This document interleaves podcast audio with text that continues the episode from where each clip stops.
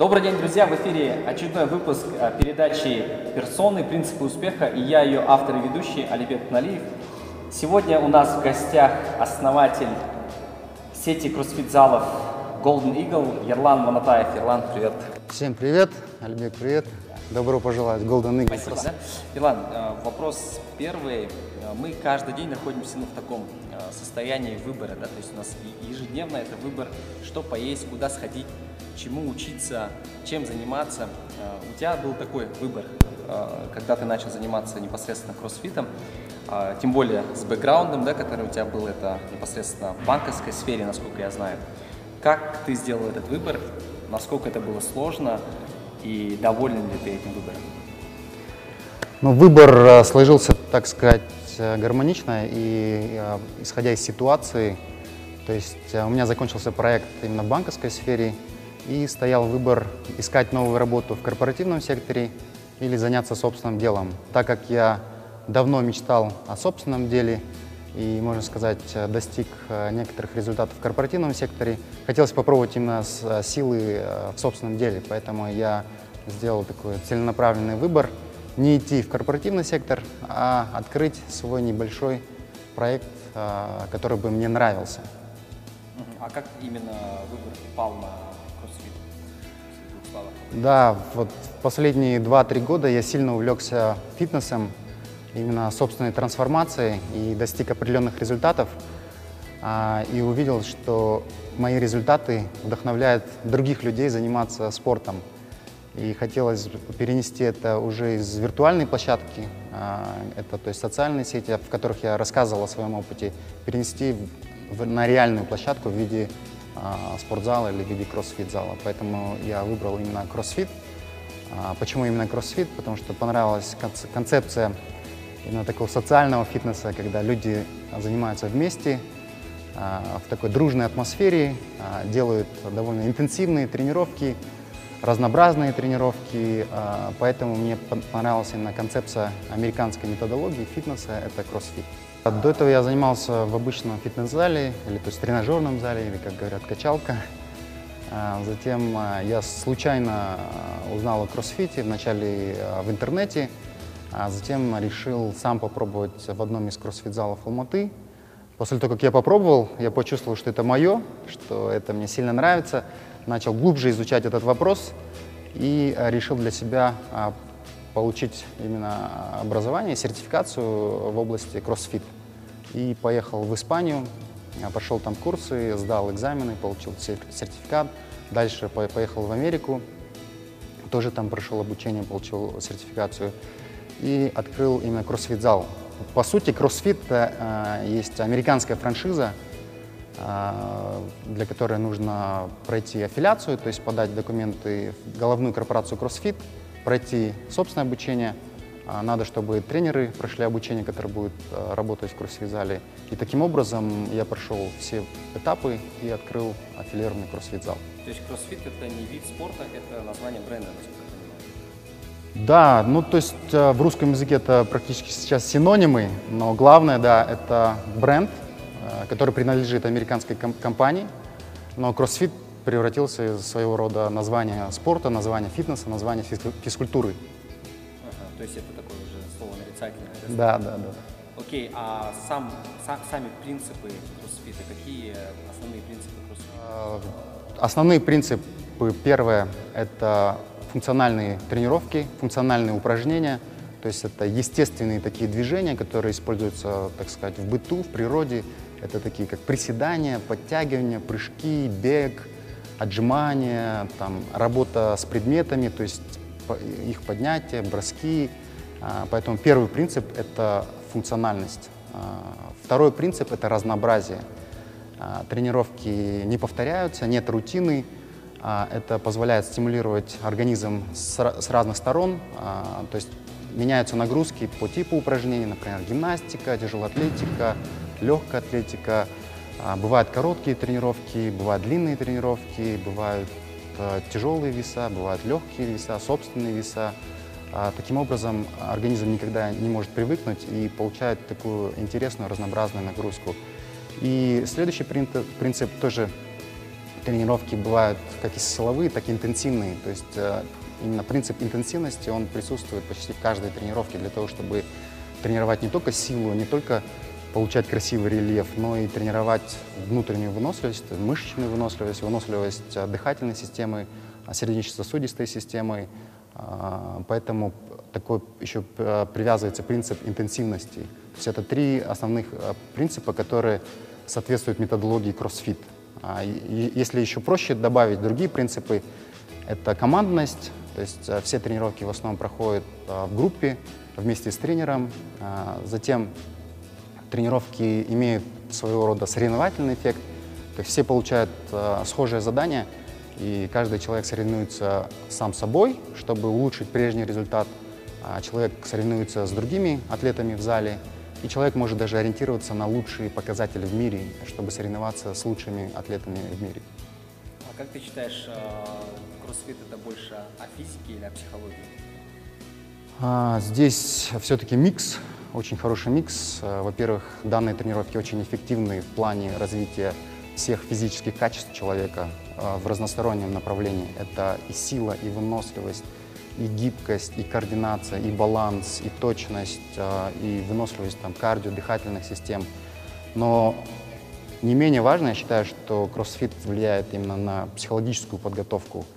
Это, во-первых, а, умение выдерживать эту силовую нагрузку, умение выдерживать эту интенсивность, умение работать над, над собой, умение выдерживать дисциплину а, регулярных посещения тренировок, умение самой тренировки а, сделать там, последнее повторение, там, следующее повторение, работа над собой. А, работа в команде. Работа в команде, да, не менее а, важный аспект.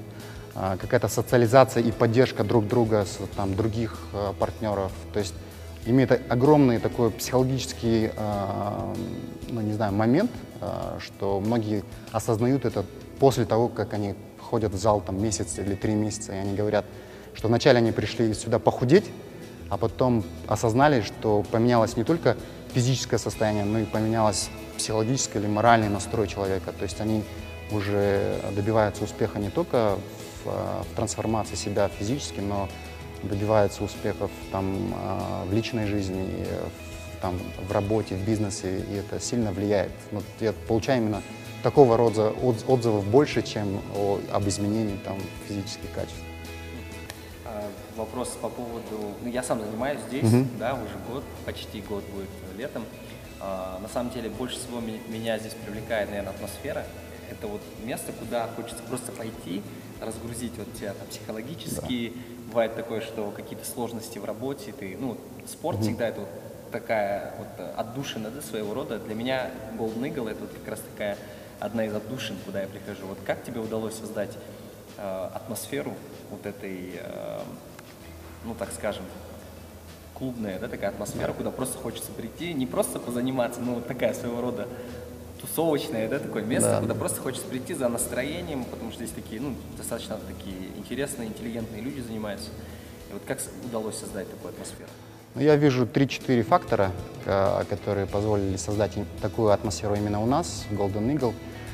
А, первое – это сама концепция небольшого зала, потому что у нас в Казахстане э, любят гигантоманию, любят размеры и даже этим хвастаются. Там у нас самый большой зал там, в Центральной Азии.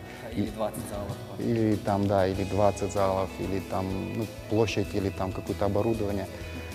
Я решил именно выбрать концепцию небольшого зала, когда он, в принципе, по площади и по количеству э, атлетов или членов клуба он был бы небольшим поэтому выбрал именно такое а, помещение где-то, в котором могли заниматься там 20-30 человек максимум. А благодаря этому тренеры наши знают, в принципе, почти каждого атлета в лицо. А люди, которые занимаются в одно время или в разное время, тоже знают друг друга по именам, а, что немаловажно. Они там, в принципе, уже начинают дружить вне зала. Вот именно концепт маленького зала, я думаю, помогает. Во-вторых, лично я как основатель тоже очень сильно вовлекаюсь во все процессы. Я с самого начала и тренировал сам, и работал на ресепшн, и вел маркетинг э, компании да, или залов. И э, там, то есть вовлечен был во все процессы. Соответственно, мое присутствие, оно как бы напрямую и косвенно везде ощущалось и ощущается, надеюсь, да, там вплоть до email переписки, то есть, которая у нас тоже, в принципе, выстроена да, хорошо. Поэтому второй фактор — это моя личная вовлеченность во все э, процессы. Третий фактор — это тоже IT-технологии. Мы пользуемся там, современным программным обеспечением, именно специализированным под кроссфит-залы, который позволяет объединить общество через веб-платформу. То есть э, все люди, например, э, знают, там, кто сегодня приходил в зал, какие у них результаты. У них есть возможность э, лайкать, комментировать результаты. И тем самым даже ты, не зная его в лицо, ты знаешь его по фотографии, ты знаешь, как он там, выпол выполнил сегодня ввод, и таким образом э, объединяет это все сообщество. Плюс мы стараемся проводить разные э, социальные мероприятия. Это просто встречи вне зала, это походы, это пикники, это какие-то мини-соревнования, там, спортивные ивенты. Таким образом мы там, объединяем э, наше сообщество. Вот я думаю, вот этих трех факторов достаточно, чтобы сделать э, такой зал дружным. Ну и, э, ну и последний, наверное, фактор, он, в принципе, э, тоже просто это черты кроссфита, о которых я уже говорил. Э, все комплексы проводятся в группах, соответственно, это не как в обычный тренажерный пришел, ты сам по себе что-то делаешь, ты приходишь, ты автоматом включаешься в команду, хочешь, не хочешь.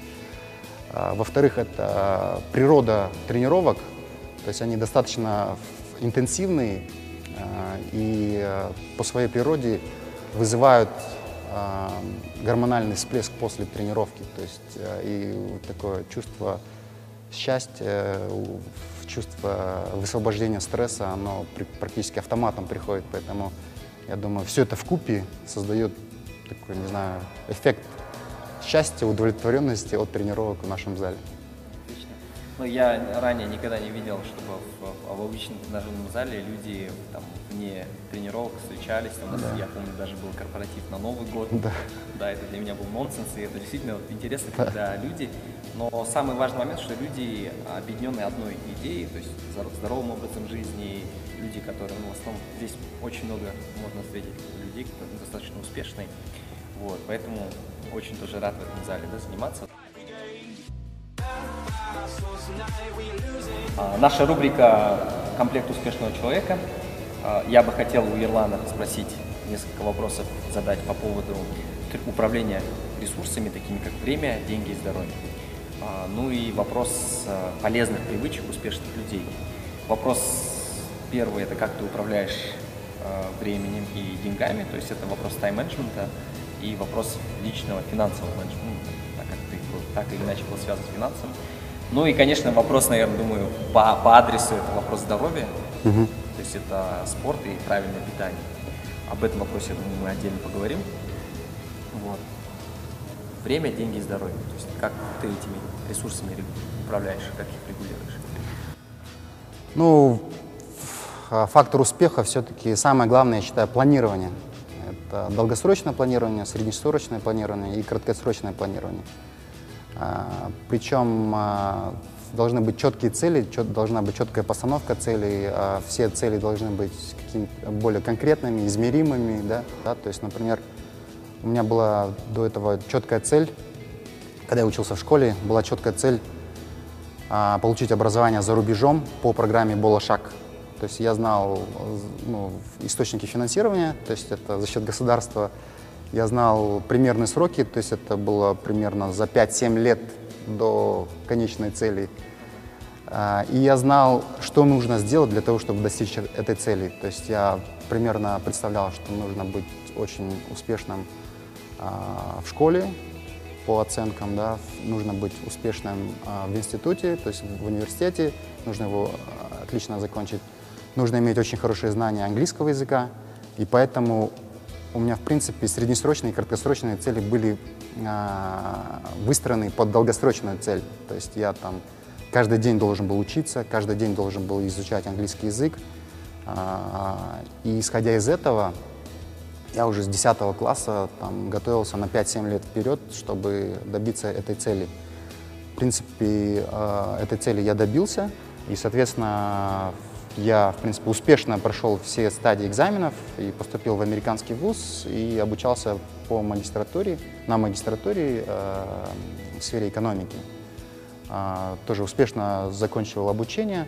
И потом также получилось, э, появилась возможность отучиться на другой магистратуре в сфере логистики в очень э, известном вузе Массачусетский институт технологий. И там тоже э, обучился. В принципе, ну не знаю, факторами были то, что я там, не знаю, хорошо учился, изучал английский, и мне было, в принципе, комфортно уже учиться в этих вузах. То есть, не знаю, такое долгосрочное планирование сделали уже трансфер, тран, транзишн или переход в обучение очень легкий. Ну, MIT, насколько я знаю, это один из самых ведущих угу. мира. Да. Престижная. Ну да, то есть я, например, понимал, что я парень из простой семьи, и там с маленького городка, с Балхаша, и чтобы преуспеть в жизни, э, мне нужно там очень качественное образование для того, чтобы затем сделать хорошую карьеру. Поэтому это там были те плюсы, которые я видел от этого, и те минусы, а, есть, при которых я, если бы не достиг эту цель, мог получить, да, то есть это ну, отсутствие там работы, отсутствие перспектив, и вот это все меня мотивировало там каждый день делать выбор, гулять или там учиться, поэтому внутренние цели э, меня очень сильно мотивировали я как бы засыпал и просыпался практически думая об этой цели. Поэтому вот именно иметь какую-то долгосрочную цель очень важно, я думаю, для того, чтобы э, э, добиться каких своих целей или успеха. А, также важно, конечно, управлять своим временем. То есть, как э, до этого говорили, всегда есть выбор, да, а, пойти там с друзьями веселиться или э, пойти там учить английский язык. И вот, либо э, пойти в Golden Eagle. Либо пойти в Golden Eagle, да. Поэтому э, нужно выстраивать там каждый свой выбор под свою среднесрочную или долгосрочную цель. Сейчас я стараюсь но у меня сейчас больше такое краткосрочное планирование. Я стараюсь планировать на неделю и а, на, на, на день. Да? Для этого я беру такой дневник и завожу там, в 11 встреча там, с, с одними людьми, там, в 12 тренировка, там, в 14 э, интервью, а, там, в 18 я тренирую кого-то, там, в 20 еще одна встреча. И то есть вот планирование мне сильно помогает, потому что в наше время э, ну, у нас в Алмате темп довольно такой высокий, э, и при этом очень много отвлекающих факторов, факторов, начиная от социальных сетей там, и смартфонов, и компьютеров. То есть бывает такая ситуация, сядешь за компьютер или смартфон, и так отвлечешься, что не можешь вспомнить, что, что ты планировал или что ты хотел. Поэтому важно на бумажке все прям записывать, что ты планировал на день, и прям вычеркивать. И как... записываешь на, на... Да, я, я, я на блокнотике записываю. Я пытался использовать всякие Evernote, Вандерлисты, и там, ну, даже Excel и прочее, но я считаю, самое действенное — это бумажка и Excel в части планирования. В плане денег, э, в плане денег я сильно не заморачиваюсь, так как я семейный человек, я поручил и делегировал эту часть э, своей жене. Потому что я не люблю считать, там, сколько я потратил. Э, если честно, я не люблю вот это, вот это планирование. Я делегирую это все э, жене, она там все считает, там, планирует, расспрашивает. А моя задача как бы быть более творческим человеком и, так сказать, зарабатывать, зарабатывать, зарабатывать все-таки за доходную часть, получается, ты отвечаешь? Да, за доходную я часть отвечаю, а, примерно ориентиры там ставлю, но там расходы, а, бюджетирование ничем таким не занимаюсь. Я даже, ну, если честно, когда захожу в супермаркет, я не смотрю на цены, я просто вот, все, надо вот это купить, надо вот это купить, надо вот это купить и покупаю. Okay. А что касается вопроса спорта и питания, здесь, я думаю, по адресу как раз пару. Ну, это для меня легкая часть. Для меня тренировки являются как бы обязательной частью чуть ли не каждого дня, но ежедневной потребностью. Я считаю, это такая же потребность, как там сон, как еда, как там гигиена, поэтому я считаю, что для себя, э, ну и для всех других, я считаю очень важным заниматься физкультурой, э, какой бы она ни была, там, или пробежка, или кроссфит, а, или там какие-то другие виды спорта. Поэтому я стараюсь уделять практически каждый день, а, но при этом у меня есть дни отдыха, потому что я считаю, что нужно еще восстанавливаться, потому что не менее это важно, то есть э, там неправильно каждый день там убиваться и заниматься. То есть у меня как минимум два дня в неделю это выходные дни, это может быть там или суббота-воскресенье, или там четверг-воскресенье. В эти дни я или там вообще не занимаюсь, или э, занимаюсь каким-то активным отдыхом, там просто прогулка или там, э, не знаю, поход в горы или там плавание или э, пробежка, что-нибудь такое очень легкое. Элемент правильного питания должен присутствовать у каждого человека, особенно у тех, кто ориентирован на какой-то результат, потому что э, жизнь, так сказать, это долгосрочная игра, и чтобы там, ее успешно и качественно, и эффективно пройти, нужно следить за своим здоровьем. А первый фактор, влияющий на здоровье, это все-таки питание. Как, как там э, китайские философы говорили, ты то, что ты ешь. Соответственно, ты должен регулировать, э, что ты ешь, чтобы регулировать свое здоровье.